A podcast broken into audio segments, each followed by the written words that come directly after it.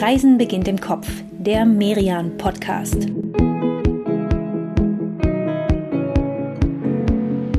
Hallo und herzlich willkommen, liebe Hörerinnen und Hörer, zur letzten Folge in diesem Jahr 2021 von Reisen beginnt im Kopf, dem Podcast von Merian.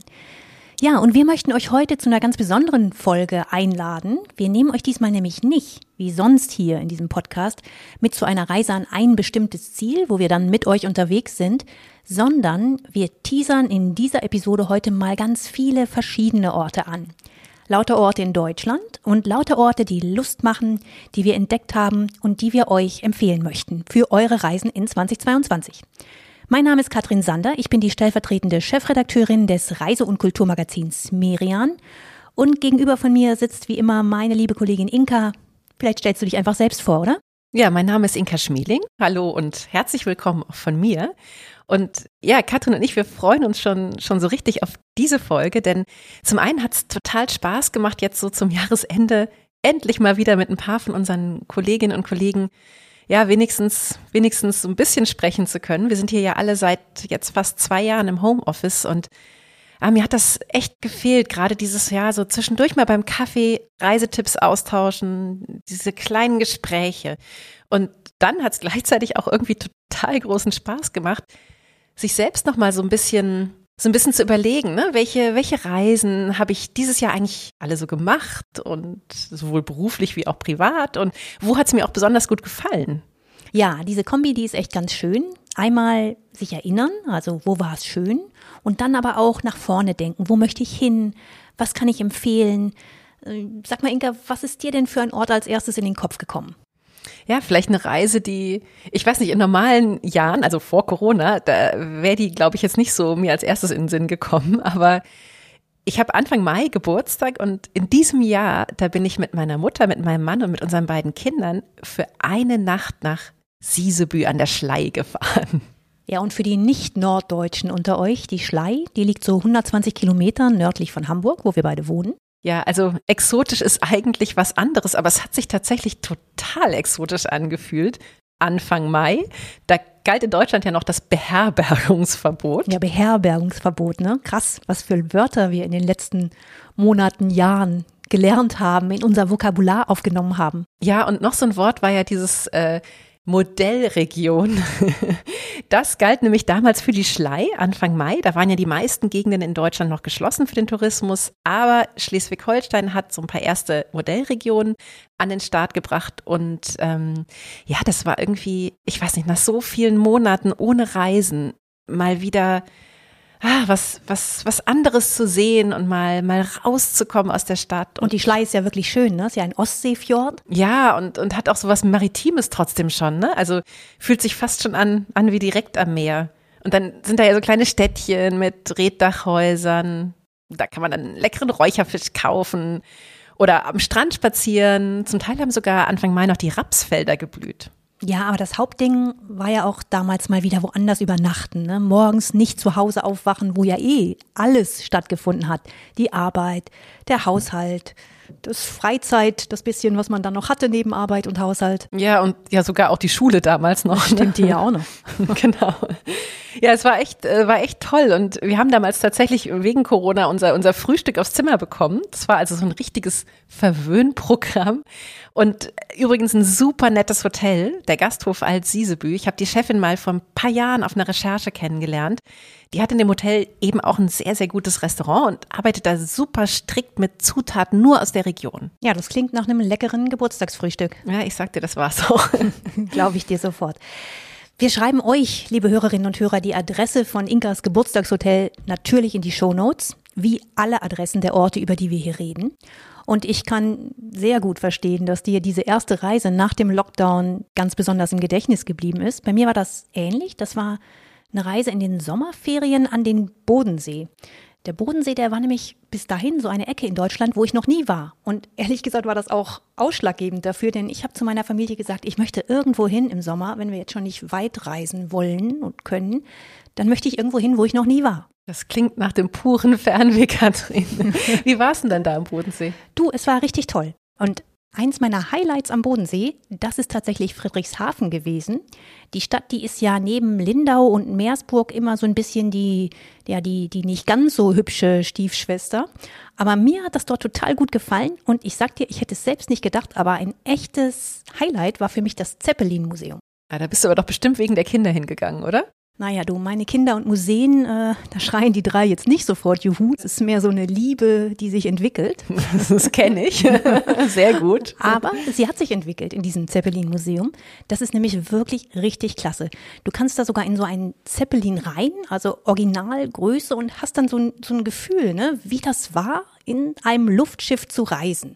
Das hat mit den Flugzeugen von heute echt überhaupt so gar nichts zu tun sondern das hat fast mehr, mehr was von so einer Kreuzfahrt in der Luft, also mit so, mit so Sitzecken, wo man sich dann die Beine vertreten kann. Und tatsächlich diese Idee des Zeppelins, die war ja revolutionär. Fliegen da nicht manchmal auch noch Zeppeline am Bodensee? Genau, genau. Jeden Tag siehst du so einen über dem Bodensee seine Bahnen ziehen. Da wart ihr aber nicht mit drauf. Nein, nein, nein.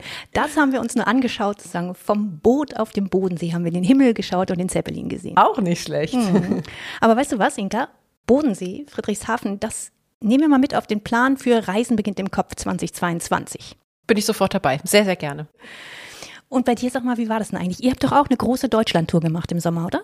Genau, wir waren mit unserem VW-Bus unterwegs und sind tatsächlich auch ganz, ganz in Deutschland geblieben. Aber mir ist es so ein bisschen ähnlich gegangen wie dir. Also ich fand, ähm, ich hatte auch so eine ganz, ganz große Sehnsucht nach, nach was Neuem, nach, nach so ein bisschen Exotik im eigenen Land. Und wir haben tatsächlich auch viele, viele Ecken entdeckt. Also wir sind einmal durch die Eifel erst gefahren, dann waren wir in Hessen, da waren wir erst in Wiesbaden, dann in der Wetterau. Und dann am Ende hatten wir noch für eine Woche ein Haus gemietet, in Leipzig war das, ein bisschen südlich von Leipzig, wo diese ganzen neuen Seen sind. Aber äh, äh, kennst du ja sogar. Ja, Haus, du, das war echt toll. Ihr habt ja da eine umgebaute Kirche gemietet mit ganz fantastischem Garten. Fand ich richtig, richtig schön. Und wir haben uns da ja getroffen, als meine Familie und ich vom Bodensee dann über eine große Ostschleife zurück nach Hamburg gefahren sind. Zum EM-Finale genau, wart ihr da. Genau, genau. Viel Adrenalin an dem Abend. Ja, vor allem bei den, bei den Jüngeren. Ne? Aber das war ein toller Abend. Schön, dass ihr uns besucht habt. Ja, und wir beide, wir sind ja auch beruflich wirklich viel zusammen unterwegs gewesen in diesem Jahr für diese Podcast-Reihe hier. Auch da haben wir, finde ich, ja, echt richtig nette Regionen und Städte kennengelernt und auch immer irgendwie was, was Neues nochmal so entdeckt für uns, oder? Ja, viele, also fast alle ja im eigenen Land. Wiesbaden zum Beispiel fand ich richtig toll. So eine ganz entspannte Stadt mit fast so einer ja, südländischen Grandezza durch diese große Kurstadt und Grand Hotel Vergangenheit. Das war spitze, oder? Inka? Ja, fand ich auch als wir da oben auf dem Neroberg standen und so die, die Stadt zu Füßen hatten, weiß nicht, es hat echt nochmal buchstäblich eine ganz, ganz neue Sicht auf Wiesbaden eröffnet.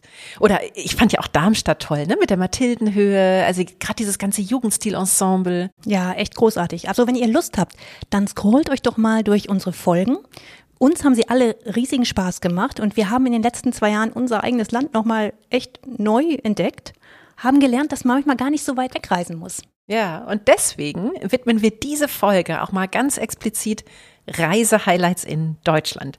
Wir stellen euch die Top-Spots vor, die wir hier in der Redaktion in diesem Jahr für uns alle gemeinsam entdeckt haben. Und diesen Top-Spots in Deutschland, denen haben wir übrigens gerade auch eine, eine ganze Merian-Ausgabe gewidmet. Die findet ihr im gut sortierten Buchhandel oder auf merian-shop.de. In diesem Magazin, da haben wir uns ja von einigen prominenten Autoren, von Kunstexperten, Schauspielern mal ihre Listen von Lieblingsorten nennen lassen. Und ein paar von den Experten, die wir da befragt haben und die zu diesem Heft beigetragen haben, die wollen wir jetzt mal zu Wort kommen lassen. Als ersten Gast laden wir Dirk Kaftan auf, auf unsere Bühne hier. Wir hatten ihn in diesem Podcast ja sogar schon mal zu Gast. Das war in unserer Episode zu Bonn. Da ist er nämlich Dirigent des Beethoven-Orchesters. Und ja, in, in normalen Jahren, da kommt er mit diesem Orchester gut rum in der Welt, spielt in Konzertsälen auf allen Kontinenten. Genau der richtige Mann, also eigentlich, um uns zu erzählen, was denn, ja, was denn nun die schönsten Konzerthäuser in Deutschland sind. Ja, die schönsten schon, aber der Kaftan, der achtet eben nicht nur darauf, wie das Haus aussieht. Ne? Sein Augenmerk, das liegt eher darauf, dass diese Häuser möglichst vielen Menschen Lust machen auf Musik. Sie sind also nicht nur einfach schön oder ästhetisch und haben eine besondere Architektur, sondern der Kaftan, der hat bei seiner Auswahl auch darauf geachtet, dass der eine Geschichte hat, dass er Atmosphäre hat und dass er ja auch, auch vom Klang her interessant ist. Was ist denn der erste Tipp auf Ihrer Liste, Herr Kaftan? Das eine ist der Konzertsaal in der Bachstadt Köthen. Das ist eine, die Reithalle, Konzertsaal Reithalle. Entstanden aus bürgerschaftlichem Engagement. Ähm, die haben dann da über diese alte Reithalle im Schloss ein Dach gezogen, haben da draußen Saal gemacht und es äh, für wirklich einen überschaubaren Preis. Äh, dort werden jetzt auch regelmäßig Aufnahmen gemacht. Es ist einfach äh, an einem Ort, wo man nicht direkt einen tollen Konzertsaal erwartet und äh, der auch eine große Geschichte hat. Köthen liegt ja in Sachsen-Anhalt und ja, den Tipp, den finde ich echt toll. Also diese, diese Reithalle vom Schloss von Köthen. Die hat tatsächlich ein sehr, sehr spezielles Dach. Das ist ähm, ein weißes Dach voller verschiedener klarer Kanten. Und im Kontrast dazu dann dieser, dieser historische Bau darunter. Ich finde dieser, ja, dieser Widerspruch oder dieses Miteinander, das sieht echt toll aus. Ja, aber wie gesagt, es geht eben bei diesem Tipp, glaube ich, eben nicht nur ums Aussehen, sondern auch um die Akustik, oder, Herr Kaftan? Nee, es ist beides. Also es ist ein super Klang mit Akustikern entworfen und eben gleichzeitig äh, Geschichte und aus der Stadtgesellschaft entstanden, was ich mhm. auch immer schön finde, dass es eben nicht einfach nur äh, keinen Bezug hat zu den Menschen, die dort leben. Dieser Wunsch von ihm, möglichst viele Menschen und, und gerade auch Menschen unterschiedlichen Alters für klassische Musik zu begeistern, den hört man ja auch bei Dirk Haftans nächstem Tipp heraus. Erzählen Sie doch mal. Die zweite auf meiner Liste ist die Tauberphilharmonie in Weikersheim. Weikersheim ist eine Stadt mit 1000 Einwohnern. Ähm, ist geprägt musikalisch durch das Engagement der Jeunesse Musicale, den größten musikalischen Jugendverband Europas. Und die haben dort eben diese Tauberphilharmonie gebaut, direkt neben dem Schloss mit einer wirklich sensationellen Akustik, die sich auch eignet für große Besetzungen. Da spielt regelmäßig das Bundesjugendorchester. Eine wunderschöne Gegend und ja, was, was auch besonders schön ist, ist, dass dieser Saal eben einerseits Jugend fördert, die Laienmusikkultur fördert und die professionelle High-End-Kultur gleichermaßen nebeneinander stellt. Und jetzt bin ich aber gespannt, was steht noch auf Ihrer Liste? Das Konzerthaus in Bochum. Einerseits architektonisch finde ich äh, diese Kombi aus alt und neu in Angliederung an diese alte Kirche. Man rechnet nicht wirklich mit so einem Saal in Bochum, auch entstanden aus einem langjährigen Prozess in der Bürgerschaft akustisch toll, ohne Bauskandale, rechtzeitig fertig geworden. Ein, ein wirklich wunderschöner Saal. Ah ja, das stimmt. Ne? Diese Kombi aus alt und neu, die hat wirklich was Besonderes in Bochum. Alt ist diese St. Marienkirche, deren Chor ist das Foyer für die beiden Konzertsäle hier und die sind dann wiederum in einem hochmodernen Anbau an diese Kirche untergebracht. Sie haben aber ja auch noch so ein paar Tipps auf Ihrer Liste, ja, die es so als Konzertsäle wirklich schon richtig lange gibt, also historische Orte, die mindestens schon, schon seit Jahrzehnten die Menschen für Musik begeistern. Welche Häuser haben denn da für Sie die Nase vorne? Und wenn es jetzt zu den älteren Sälen geht, ist bei mir die Oetker Halle Bielefeld mit dabei. Dann gibt es den Regentenbau in Bad Kissingen. Das ist so eine Art Jugendstiltraum.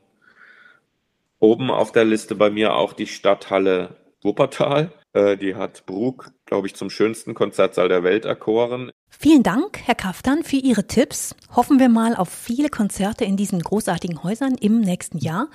Und jetzt machen wir mal einen ganz heftigen Themenwechsel, denn wir wollen ja mit unseren Topspot-Listen möglichst in vielen verschiedenen Gegenden von Deutschland schauen und auch ganz unterschiedliche Menschen zu Wort kommen lassen. Und jetzt haben wir deshalb nach einem Mann der Musik nun eine Frau der Literatur bei uns. Ja, man merkt, wir sind nicht nur eine Reise, sondern auch ein Kulturmagazin hier. Aber hallo.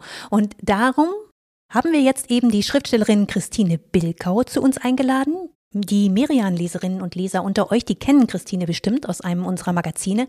Sie schreibt nämlich sehr regelmäßig für uns und sie schreibt auch wirklich schöne Romane. Oh ja, die haben mich beide echt total begeistert, ihre ersten Bücher. Die Glücklichen und Eine Liebe in Gedanken, die sind bereits erschienen. Und jetzt im Frühjahr, da soll ihr dritter Roman kommen, nebenan. Die ersten beiden, die spielen in Hamburg, der dritte jetzt in einem kleinen Ort am Nordostseekanal. Ja, Christine bleibt dem deutschen Norden also treu. Sie sagt ja auch. Also ich habe sowieso ein, ja, eine starke Neigung zum Norden, denke ich. Und für unsere Merian-Ausgabe Topspots in Deutschland, da hat Christine Bilkau auch eine Liste zusammengestellt. Und darin geht es um Straßen in denen sie gerne wohnen würde. Oh, das kenne ich auch total von mir selbst. Dieses, dass man irgendwo ist und, und so spannend und schön findet, dass man irgendwie anfängt, sich auszumalen, ah, wie wäre das jetzt hier zu wohnen? Also nicht nur, nicht nur seinen Urlaub hier zu verbringen, sondern, sondern seinen Alltag. Ja, das kenne ich auch. Und irgendwann steht man dann immer vor so einem Schaufenster eines Immobilienmaklers und denkt sich, ja, das ist hübsch und das ist auch hübsch. Okay, also so konkret wird's bei mir jetzt nicht. Wow. Ja, naja, das ist alles nur Gedankenspielerei. Wie wäre das, wenn, ich gehe ja nie rein zu dem Makler, weißt du, ich gucke nur die Anzeigen an. Mein Mann dagegen, der würde dann immer am liebsten gleich da reingehen. Okay, also meiner ist eher, der kriegt immer eher einen Schreck, wenn ich anfange mit so, mit so Hirngespinsten, weil der dann irgendwie als, als Pragmatiker mal gleich das Gefühl hat, er müsste jetzt in echt den, den Umzugswagen bestellen und Kartons packen. Und ich weiß nicht, für mich ist das halt einfach, einfach Kopfkino. Dann lass uns doch jetzt mal hören, wo Christine Bilkau in ihrer Fantasie schon überall hingezogen ist. Erzähl mal, Christine, was ist denn für dich so eine Straße oder ein Ort, wo du gerne leben würdest? Ein Ort, an dem ich sehr gerne wohnen würde, ist die Fischersiedlung Holm in Schleswig. Ich war an einem Juniabend auf einer Lesung in Schleswig und hatte danach noch Zeit, durch die Stadt zu gehen. Es war noch hell und äh, der Himmel war blau und dann bin ich äh, völlig überraschend, ich kannte mich eigentlich gar nicht so gut aus in Schleswig, in dieser kleinen Siedlung gelandet. Also diese historischen Häuser direkt ans Wasser gebaut, Stege, die ins Wasser führten, an denen Boote lagen, an Leinen hingen Fischernetze zum Trocknen. Es war unheimlich ruhig, es war kaum jemand mehr unterwegs. Und ähm, ja, und über allem lag dieser sanfte blaue Sommerabendhimmel, also über der Bucht. Und ich glaube, dass ähm, all diese guten Kindheitsgefühle hochkamen, dass das irgendwie damit zu tun hatte. Dieses, diese Erinnerung, lange draußen zu spielen, ähm, am Wasser zu sein, wie in den Ferien, in einem kleinen Haus zu wohnen. Ich denke, dass diese Siedlung für mich so eine Art Ostsee-Bullabü darstellte. Und ja, deswegen ist sie, denke ich, zu einer Art Sehnsuchtsort geworden. Ja, hör mal, Inka, Schleswig, das liegt ja direkt an der Schlei. Hattest du ja auch schon genannt vorhin. Äh, ja, du, wie gesagt, eine meiner Lieblingsreisen 2021. Und Christines nächster Lieblingswohnort in der Fantasie, in ihrem Kopfkino, der ist deutlich rauer und wilder. Vom Ostseefjord Schlei geht's geradewegs an die Nordsee nach Husum. Christine, Sag mal, welche Straße hat es dir denn da angetan? Da gibt es die Straße, die sich Wasserreihe nennt. Wer Theodor Storm kennt, kennt auch diese Straße, denke ich, weil sich da sein Haus befindet, das heute ja auch ein Museum ist. Und das ist eine Straße, die sehr nah am Binnenhafen liegt, mit diesen typischen nordischen Altstadthäusern, bei denen ich dann auch an Kurzgeschichten von Theodor Storm denken muss.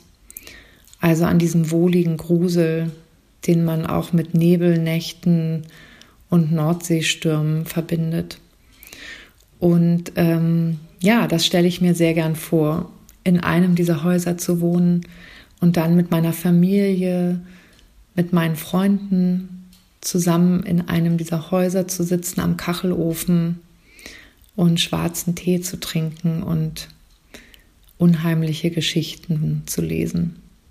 Du kommst ja wahrscheinlich ähnlich viel rum in Deutschland wie, wie wir beide als Reisejournalistin, Christine, bei all den Lesungen und Literaturfestivals. Wenn sie denn hoffentlich bald wieder stattfinden. Ja, da gehen wir jetzt einfach mal für 22 von aus. Ich bin ganz optimistisch für das Jahr. Und du hast ja gesagt, Christine, ein Festival, das dir besonders gut gefällt, das ist das Erlanger Poetenfest. Das findet jeden Sommer statt, in Erlangen eben bisschen nördlich von Nürnberg. Warum, warum gefällt dir das denn so gut? Weil dort im Schlossgarten, also im Zentrum der Stadt, Lesungen stattfinden, Open Air und äh, in diesem Park auch Lautsprecher ähm, stehen. Das heißt, man kann durch den Park durchgehen und trotzdem immer die Stimme der Lesenden hören. Ich bin tatsächlich auch ein echter Erlangen-Fan. Das ist ja so eine alte Hugenottenstadt protestantische Flüchtlinge aus Frankreich, die kamen hierher, wurden hierher gerufen tatsächlich, das war so um 1700 und diese Hugenotten, die haben die Stadt verändert, denn für sie ließ der Markgraf damals quasi so eine eigene neue Planstadt bauen mit ähm, ganz klarem Grundriss und heute prägt das eben ja, Erlangen, diese Stadt. Und du schwärmst ja auch sehr, Christine, von dem französischen Flair in diesen Straßen. Woran merkst du das genau? Also die Häuser mit großen Fensterläden, das Leben findet auf der Straße statt, die Leute sitzen draußen. Das ist sehr, sehr schön. Auch vielen lieben Dank für diese tollen Tipps. Das klingt alles echt nach Straßen, die man sich, also selbst wenn man nicht dahin zieht, auf jeden Fall mal anschauen sollte. Und für unsere Merian-Ausgabe Topspots in Deutschland, da haben wir ja auch mit der Schauspielerin Caroline Herfurth gesprochen. Ihr kennt sie mit Sicherheit aus Fuck You Goethe, aus den Familienfilmen um Rico und Oscar, oder die kleine Hexe. Ja, und richtig bekannt, da habe ich sie auch, glaube ich, zum ersten Mal gesehen, ist sie als 22-Jährige geworden. Da hat sie in Tom Tick was Verfilmung von Das Parfum, das Mirabellenmädchen gespielt. Ja, heute ist Caroline Herford Ende 30 und nicht nur Schauspielerin, sondern auch Regisseurin. Ihr dritter Film, der heißt Wunderschön und kommt jetzt bald in die Kinos. Und diese ersten drei Filme, die spielen alle in Berlin. Ja, sie ist ja auch echt Berlinerin durch und durch, ne? Dort geboren, aufgewachsen, lebt auch immer noch mit ihrer Familie da. Ja, aber unsere Autorin Antje Weber bei Merian, die hat Caroline Herfurth trotzdem ein paar Tipps außerhalb der Hauptstadt entlockt. Und zwar, wie Antje selbst so schön sagt, Orte in Deutschland, die sie als Filmlocation gerne mal benutzen würde und die sich für uns als Reiseziele anbieten. Oh, da bin ich mal gespannt, Antje. Leg mal los, was, was hatten Sie für Orte da genannt? Zum Beispiel ist da die Kurmuschel Sassnitz. Das ist ein kleiner süßer Musikpavillon an der Strandpromenade von Sassnitz auf Rügen, der nur wenige Meter ähm, von der Ostsee entfernt liegt und sich anbieten würde für eine romantische Movie-Szene. Okay, also für die Romantik will sie nach Rügen, aber kann ich gut verstehen. Das sieht auch echt, echt toll aus. Wirklich wie so eine ja, wie so eine weiße Muschel, die aus dem Boden in die Höhe wächst. Und links und rechts davon sind noch so zwei kleine Nebengebäude, alles in strahlendem Weiß.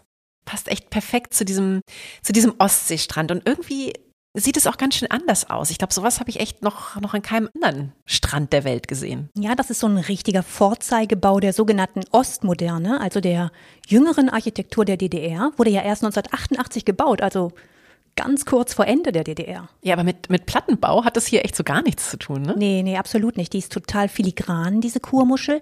Und ja, wirklich sehr, sehr romantisch. Da bin ich ganz bei Caroline Herfurth. Antje, erzähl mal, was hat sie denn noch so genannt? Dann liebt sie auch das Lindenhofbad am Bodensee.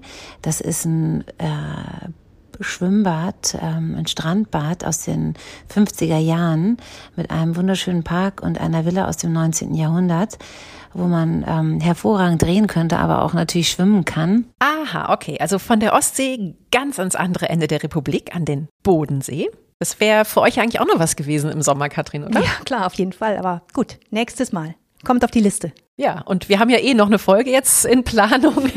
Die hast du uns ja ins Programm gesetzt. Also da, da würde ich sagen, drehen wir dann auch mal eine, eine Runde in dem Bad. Ja, und erzähl mal weiter, Antje. Was hat denn Caroline Herford dir noch empfohlen? Und dann liebt Caroline den Landstrich um Weimar, den sie beim vielen Zugfahren äh, entdeckt hat.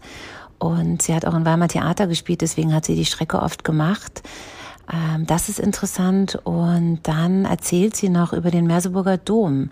Da kommt ihre Familie nämlich her und sie erklärt, warum sie diese Region so liebt und was daran so filmisch fotogen ist für sie. Als Kind war sie ja oft zu Besuch bei ihren Großeltern in Merseburg, das liegt heute in Sachsen-Anhalt, und dass sie jetzt sagt, da würde sie gern mal einen Film drehen an diesem imposanten Dom und vielleicht ja auch in dem Schloss, das sich hier gleich anschließt. Das finde ich eine ganz schöne Hommage an diese Stadt an der Saale. Ja, danke Antje für, für das spannende Gespräch und, und danke auch an Caroline Herford für diese wirklich ja, ja sehr persönlichen Reisetipps. Wir sind schon sehr, sehr gespannt auf deine nächsten Filme. Katrin, und jetzt nach diesen drei ersten schönen Listen, die wir jetzt hier hatten, würde ich sagen, wir beide, wir, wir räumen jetzt mal hier so ein bisschen das Feld und geben die Bühne frei, oder? Genau, das Finale dieser Folge, das überlassen wir jetzt mal ganz wunderbaren Kolleginnen und Kollegen, nämlich unseren, hier in der Merian-Redaktion, die Magazine von Merian, die es ja schon seit 1948 gibt. Ja, wir sind echt eines der ältesten Magazine in Deutschland und also selbstverständlich auch eines der schönsten. Ja, und eins, das mit ganz viel Liebe, mit ganz viel Sorgfalt und vor allem aber in einem großen Teamwork entsteht. Und um euch jetzt mal einen Einblick in dieses Team zu geben, haben wir bei unseren Kolleginnen und Kollegen aus der Redaktion mal ein bisschen rumgefragt. Also wir wollten wissen, was sind eure Tipps? Was habt ihr denn bei der Arbeit für die letzten Ausgaben von Merian für Orte kennengelernt? Welche würdet ihr empfehlen? Ja, und damit ihr, liebe Hörerinnen und Hörer, die Tipps auch gut unterscheiden könnt, fackeln wir einfach dazwischen immer mal ein virtuelles Feuerwerk in dieser Jahresendfolge für euch ab. Genau, euch erwartet also jetzt ein Feuerwerk an Tipps.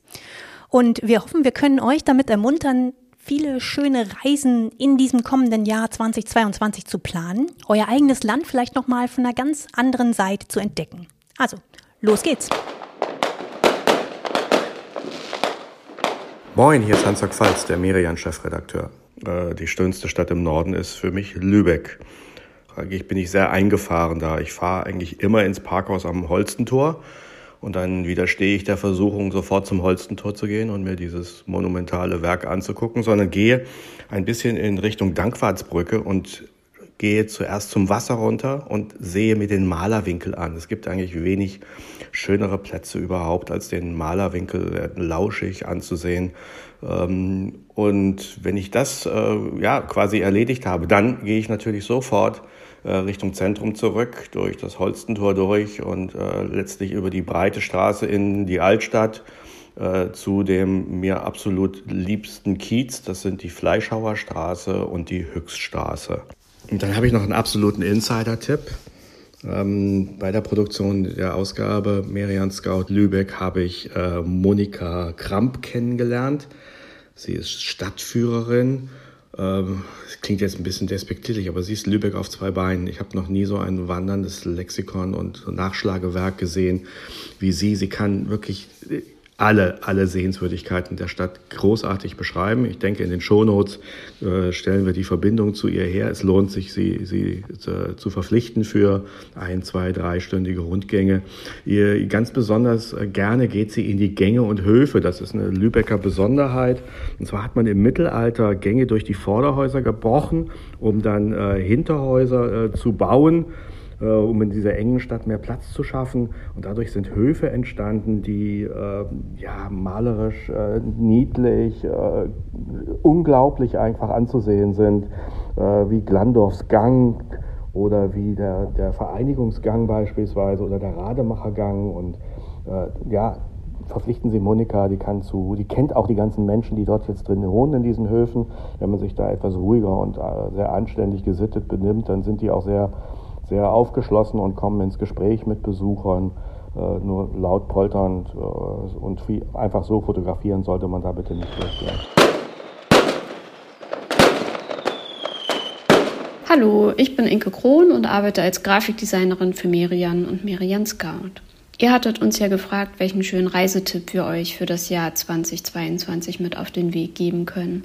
Und da war für mich sofort klar, dass das Kassel ist. Denn die Stadt Kassel und Merian werden für mich immer zusammengehören. Der Auslöser dafür ist zwar schon etwas her, das war im Jahr 2017, als ich an der letzten Ausgabe für Merian Kassel mitgearbeitet habe.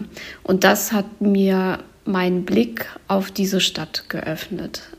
Glücklicherweise war zu diesem Zeitpunkt äh, auch noch die Documenta dort und ich habe mich wirklich am allerletzten Tag in den Zug gesetzt, um mir diese Ausstellung anzusehen. Und ja, angekommen habe ich den Bahnhof hinter mir gelassen und mich in diese Stadt verliebt. Natürlich gibt es nicht nur die Dokumenta dort anzusehen, sondern auch sehr viel andere Kultur, die man entdecken kann. Aber das Besondere war einfach diese ich sag jetzt mal, Kunstwelle, die auf einen eingestürzt ist und mich mitgerissen hat in diesem Jahr. Ich kann es einfach nur jedem empfehlen, sich diese Stadt und auch die Dokumenta, die dort im nächsten Jahr stattfinden wird, anzuschauen. Es wird bestimmt aufregend und spannend. Ich empfehle Ihnen nicht am allerletzten Tag in den Zug zu steigen, sondern vielleicht sich ein, zwei Tage oder ein verlängertes Wochenende sogar zu nehmen, denn man sollte sich schon etwas darauf vorbereiten. Und ja, grandioserweise bringen wir dann auch ein Merian Scout Kassel zu diesem Zeitpunkt heraus, mit dem man sich wunderbar vorbereiten kann. Also, wir sehen uns in Kassel. Tschüss! Mein Name ist Violetta Bismor und ich bin Fotoredakteurin bei Mirian. Wir haben in diesem Jahr unser Magazin Mirian Eifel veröffentlicht und dafür habe ich unter anderem mit unserem Fotografen Dominik Ketz zusammengearbeitet, der für uns in der Region unterwegs war. Und ähm, Dominik war nicht nur zu Land unterwegs, sondern hat sich auch in einen Ultraleichtflieger gesetzt und die Landschaft von oben porträtiert. Und das wiederum hat mich so beeindruckt, dass ich absolut Lust darauf habe, mich ebenfalls in die Lüfte zu begeben. Ich ähm, träume davon, in diese tiefblauen Augen der Eifel zu schauen, in die sogenannten Mare. Das sind Mulden bzw. Aushöhlungen vulkanischen Ursprungs, manchmal ohne Wasserbefüllung, ähm, manchmal aber auch mit. Und ähm, ja, ich glaube, es ist herrlich, sich diese tolle Landschaft von oben anzusehen. Ähm, ich muss mich nur trauen, in den kleinen Flieger einzusteigen, aber das wird schon. Und ähm, ja, ich wandere aber auch sehr gerne und ähm, deshalb tun sich ja, hier für mich noch ganz andere Welten auf, denn ich weiß, dass es ähm, ganz wunderbare Wanderstrecken in der Eifel gibt. Man äh, kann zum Beispiel um das Pulvermar wandern und dann als Erfrischung auch einen Sprung ins kühle Nass wagen. Also ähm, ich glaube, zu Wasser, zu Land und zu Luft ist die Eifel ein gelungenes Gesamtpaket und ähm, da freue ich mich schon drauf. Denn ähm, 2022, das wird das Jahr von der Eifel und mir.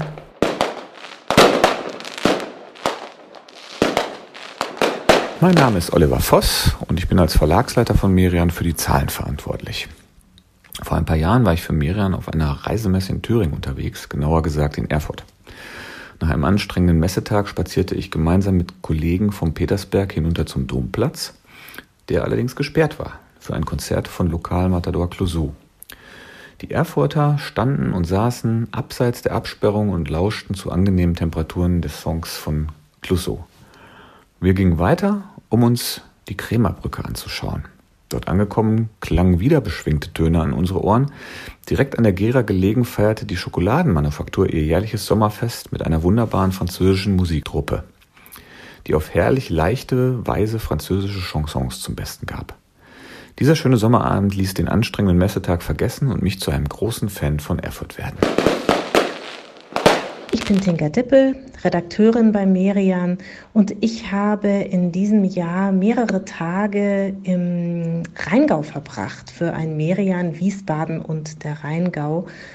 Und äh, ich hatte im Vorhinein überhaupt keine Vorstellung von dieser Gegend und muss im Nachhinein sagen, die Tage, die ich dort verbracht habe, die reichen mir nicht.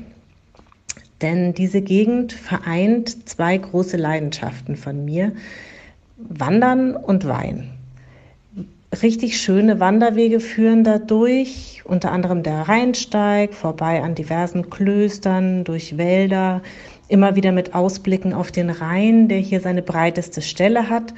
Und unterwegs liegen eben auch wirklich richtig, richtig gute Weingüter. Vor allem Riesling wird in dieser Ecke angebaut. Und dafür sollte man sich unbedingt noch mal richtig viel Zeit nehmen. Außerdem habe ich festgestellt, dass der großartige Singer-Songwriter Giesbert zu Kniphausen aus dieser Gegend kommt und auf dem Weingut, wo er aufgewachsen ist, in Erbach im Juli ein Festival veranstaltet, zu dem er diverse Bands einlädt. Und das wird dann auch die Zeit sein, die ich für meine Reise dorthin anpeile.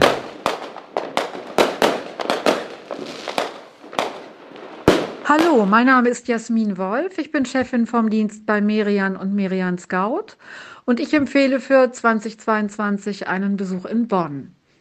Ich muss allerdings zugeben, dass ich die Stadt nicht unbedingt als Reiseziel auf dem Schirm hatte, bevor wir in der Redaktion eine Bonn-Ausgabe geplant und recherchiert haben.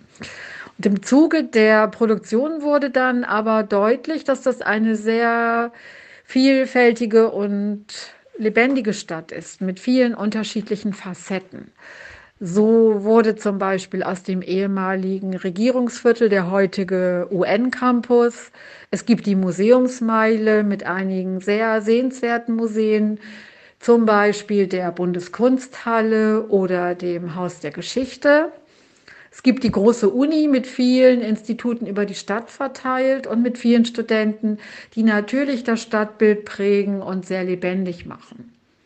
Mir persönlich gefällt besonders die Südstadt. Das ist ein großes, gut erhaltenes Gründerzeitviertel, in dem es einige nette Cafés und Restaurants gibt.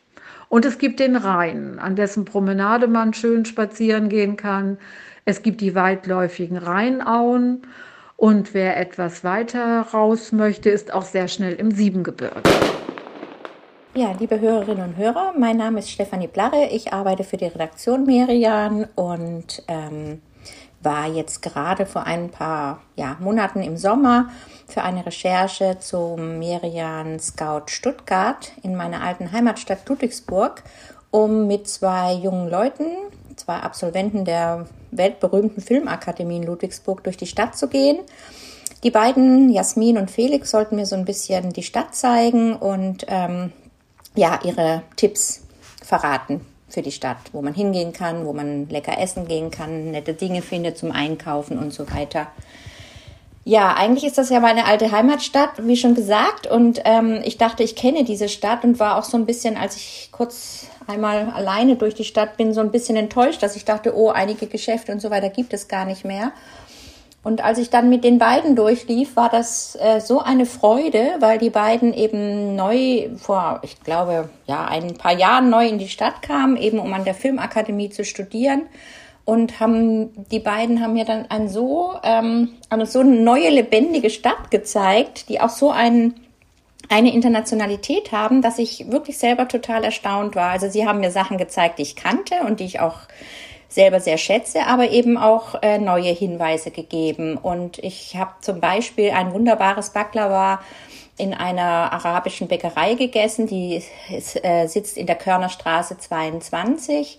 Da ist der Radwan Arnou, der einst ja vor einigen Jahren aus Syrien kam, äh, vor dem Krieg geflohen ist, weil alles zerstört wurde in seiner Heimat. Seine Bäckerei, auch Teile seiner Familie haben leider ähm, ja hat er leider verloren und ähm, Genau, dann hat er in Ludwigsburg eben so eine neue arabische Bäckerei aufgemacht und das war eben also ganz wunderbar, weil er diese tolle Geschichte erzählt hatte von seiner Familie und wie er jetzt hier angekommen ist und das war für mich ein ganz besonderes Erlebnis. Und Jasmin, die eine der beiden, die mich geführt haben, das ist ein Pärchen, Jasmin und Felix Mertikat, ähm, spricht Arabisch und konnte eben auch alles wunderbar übersetzen. Also das war wirklich sehr berührend. Dann habe ich Kirsten kennengelernt, die einen tollen Einrichtungsladen hat, die aus ursprünglich aus den USA kommt, Opernsängerin äh, war oder ist und für die Ludwigsburger Festspiele einst kam um, und dann jetzt in Ludwigsburg hängen geblieben ist. Also es gab ganz viele wunderbare neue Entdeckungen, neue Begegnungen und ich denke, sobald ich mal wieder in Ludwigsburg sein werde, werde ich da auch wieder hingehen und ähm, freue mich schon darauf. Und äh, das ist so eigentlich mein Tipp, mal vielleicht so eine alte Stadt, die man kennt oder Heimatstadt, äh, einfach mal wieder neu zu entdecken, sich darauf einzulassen, tatsächlich vielleicht mal mit jemandem, der nicht ortsansässig ist oder ursprünglich nicht ortsansässig ist, ähm, durch die Stadt zu gehen und sich ja das neu zu entdecken und offen zu sein für Veränderungen und ja, einfach sich durch vielleicht auch jüngere Menschen als man selbst eben so eine neue Welt zu Füßen legen lässt. Das kann ich nur empfehlen und das war das größte und schönste Erlebnis in diesem Corona-Reisejahr für mich, das auf diese Weise erleben zu dürfen. Also ich finde, das hat jetzt total Lust gemacht auf Kassel, auf den Rheingau, auf Erfurt oder die Eifel. Weißt du was, Inka, auch da ziehen wir uns gleich ein paar Ziele raus für unser Programm hier bei Reisen beginnt im Kopf in 2022, oder? Also ich würde sagen, gesetzt sind, sind Zeppeline am Bodensee. Okay, definitiv. Aber vielleicht auch eben Erlangen, Lübeck, Ludwigsburg. Es gibt ja echt noch so viel zu entdecken. Ja, aber, liebe Hörerinnen und Hörer, wir werden in 2022 auch, auch international mit euch unterwegs sein.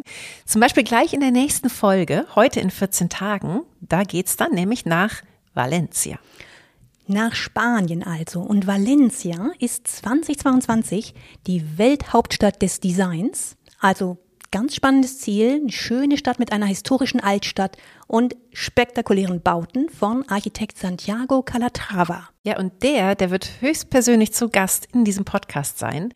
Außerdem sprechen wir noch mit einigen Designern und es gibt auch noch so ein, so ein paar legendäre Orte in Valencia, die wir euch gerne vorstellen wollen. Definitiv. Da soll zum Beispiel der Heilige Gral versteckt sein, aber das wollen wir jetzt natürlich nicht spoilern und zu viel verraten.